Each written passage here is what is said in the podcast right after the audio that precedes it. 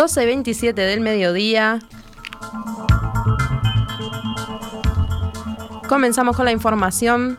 La ministra de Economía, Azucena Arbeleche, aseguró hoy en la apertura de la Expo Durazno que el buen manejo de los dineros públicos permite ahora bajar impuestos y esto, agregó, pese al gasto que se hizo en la pandemia de COVID-19 y al compromiso asumido por estas horas de apoyar en lo que sea necesario al sector agropecuario fuertemente afectado por la sequía. Esta administración asume con un déficit fiscal elevado, tuvimos que enfrentar la situación de pandemia, destinamos más de 2.300 millones de dólares a apoyar la pandemia, ahora nos comprometemos, como dijimos los tres que estamos acá, a apoyar lo que sea necesario al sector agropecuario y a pesar de eso, dado el buen manejo, el manejo responsable que se ha hecho de los dineros públicos, de los dineros de los contribuyentes, es que hoy estamos en una situación de anunciar claramente que podemos y vamos a bajar los impuestos. En cuanto al monto y las características de esa rebaja, recordó que las va a anunciar el presidente de la República ante la Asamblea General el próximo 2 de marzo. El comentario de la ministra de Economía se produce en momentos en que el Consejo Fiscal Asesor advirtió que una rebaja de impuestos podría poner en riesgo la reducción del déficit fiscal que se ha logrado los últimos años. La rebaja impositiva, recordemos, fue anunciada por el presidente de la calle Pou el año pasado y estaba sujeto a un crecimiento de la economía en 2022 superior al previsto.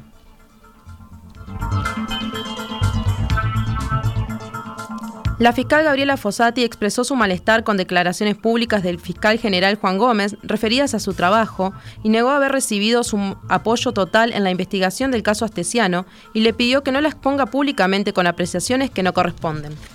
También aseguró que lo invitó a estar presente en la pericia del celular del presidente Luis Lacalle Pou, pero que Gómez rechazó la propuesta. Esta mañana, el fiscal de corte, en diálogo con Montevideo Portal, dijo que la carta de la fiscal Fossati llegó a su despacho ayer sobre las 17 horas y hoy están todos los medios. Esos son los estilos que ha demostrado hasta ahora. Cada uno sabe, concluyó. Sobre los reclamos hechos por Fossati en su carta, adelantó que no piensa responderle porque entiende que ya no es necesario.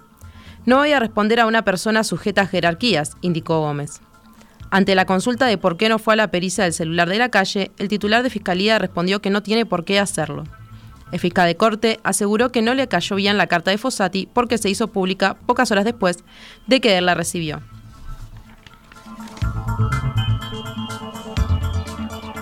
El fiscal de flagrancia de noveno turno, Fernando Romano, actuó de oficio y citó a la abogada Graciela Mendoza, que hizo un insulto racista en Twitter al presidente de la Asociación de Fiscales, William Rosa. La abogada tuiteó, si el primate se opone, el triunvirato es el camino correcto. La abogada se refería a unas afirmaciones contrarias que hizo Rosa a Canal 5 a la creación de un triunvirato en la Fiscalía. Poco después de la publicación, Mendoza borró el tuit y publicó uno nuevo en el que definió la palabra primate. El vocero de Fiscalía, Javier Benech, dijo a la prensa que la citación será en los próximos días por un posible delito de incitación al odio. Este delito está comprendido en el artículo 149 bis del Código Penal. Allí está tipificada la incitación al odio, desprecio o violencia hacia personas determinadas.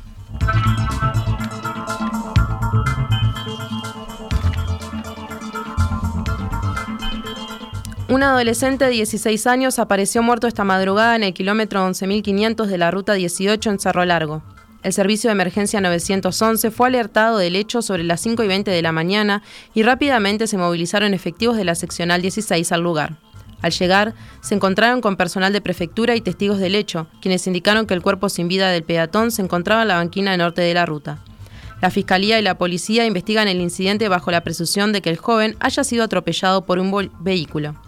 Según las declaraciones de testigos que el día anterior habían estado junto a la víctima en el balneario Laguna Merín, en la madrugada, este decidió partir caminando hacia la ciudad de Río Branco. Horas después, cuando ellos regresaban, encontraron su cuerpo tendido sobre la ruta. En el lugar de los hechos trabajaron efectivos de la Policía Científica, Seccional 16 de Cerro Largo, médicos forenses para realizar los peritajes correspondientes y esclarecer las circunstancias en las que se produjo el trágico accidente.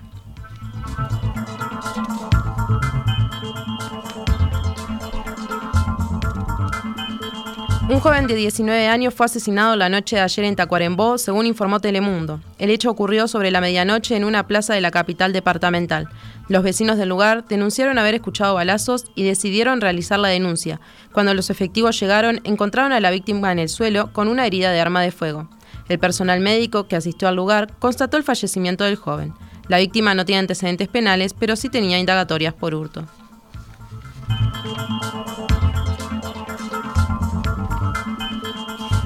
Y nos vamos al panorama internacional.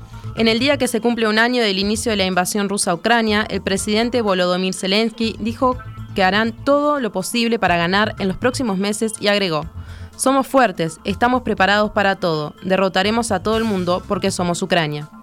En un discurso difundido en redes sociales, Zelensky aseguró que cada ucraniano perdió a alguien cercano desde la invasión y que su país no se detendrá hasta que los rusos sean castigados. Zelensky manifestó además que las ciudades de Bucha, Irpin, Gerson y Mariupol, entre otras, escenario de atrocidades imputadas a los rusos o símbolos de la ocupación o de la resistencia al ejército de Ucrania, son las capitales de la invencibilidad ucraniana. Desde el que comenzó la invasión rusa, Ucrania ha inspirado y unido al mundo, dijo. Poco después, el ministro ucraniano de Defensa dijo en Facebook que Ucrania prepara una contraofensiva al ejército ruso. Por su parte, Rusia afirmó hoy que respondería a cualquier provocación militar ucraniana en la región separatista prorrusa Transnistria, en Moldavia, donde Moscú tiene un contingente militar. En un comunicado, el Ministerio de Relaciones Exteriores ruso dijo que cualquier acción que suponga una amenaza para los militares rusos destacados en Transnistria se considerará un ataque a la Federación Rusa. El gobierno de Moldavia, que ayer llamó a la calma, hoy desmintió de forma categórica la existencia de una amenaza directa de Ucrania sobre su país. Transnistria, una pequeña región que declaró su secesión de Moldavia a principios de la década de los 90 tras una guerra, está situada en la frontera occidental de Ucrania y ha sido objeto de fuertes tensiones en las últimas semanas. Y nos despedimos con deportes. Deportivo Maldonado empató ayer 0 a 0 con el brasileño Fortaleza en el primer partido internacional oficial que disputó en su historia, correspondiente a la fase 2 de la Copa Libertadores. El encuentro se disputó en el Estadio Municipal de Maldonado e incluyó un gol anulado por decisión del VAR al equipo fernandino. La revancha se disputará el próximo 2 de marzo en Fortaleza.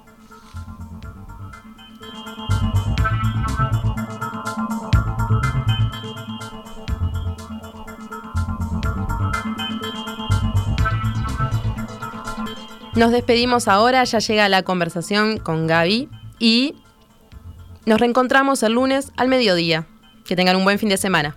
Esta es Radio Mundo 1170 AM. ¡Viva la radio!